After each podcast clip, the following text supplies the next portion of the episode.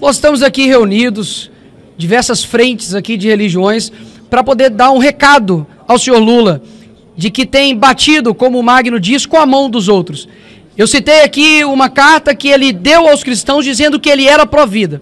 Inclusive, eu, durante a campanha no segundo turno, tive que postar nas minhas redes sociais dizendo que o Lula era pró-vida por uma determinação do TSE, porque isso era fake news.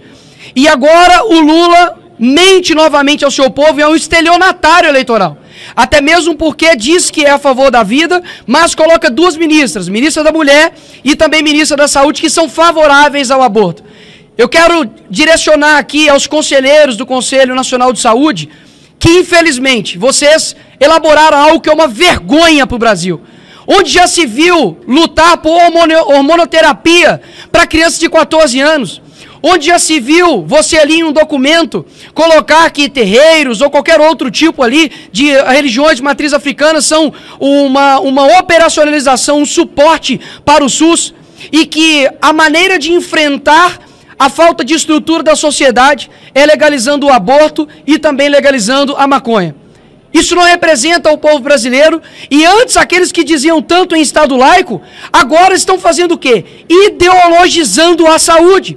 Onde está a preocupação do da Ministério da Saúde com relação às filas e filas de pessoas que estão esperando transplante? Onde estão a preocupação do Ministério da Saúde com as pessoas que estão morrendo nas filas de hospitais? Pessoas que precisam de insumo médico, pessoas que precisam de estruturação dentro dos hospitais, tanto para os médicos quanto os pacientes. Esse governo não está preocupado com você. Ele está preocupado em colocar uma agenda ideológica que é contrária à maioria da população brasileira.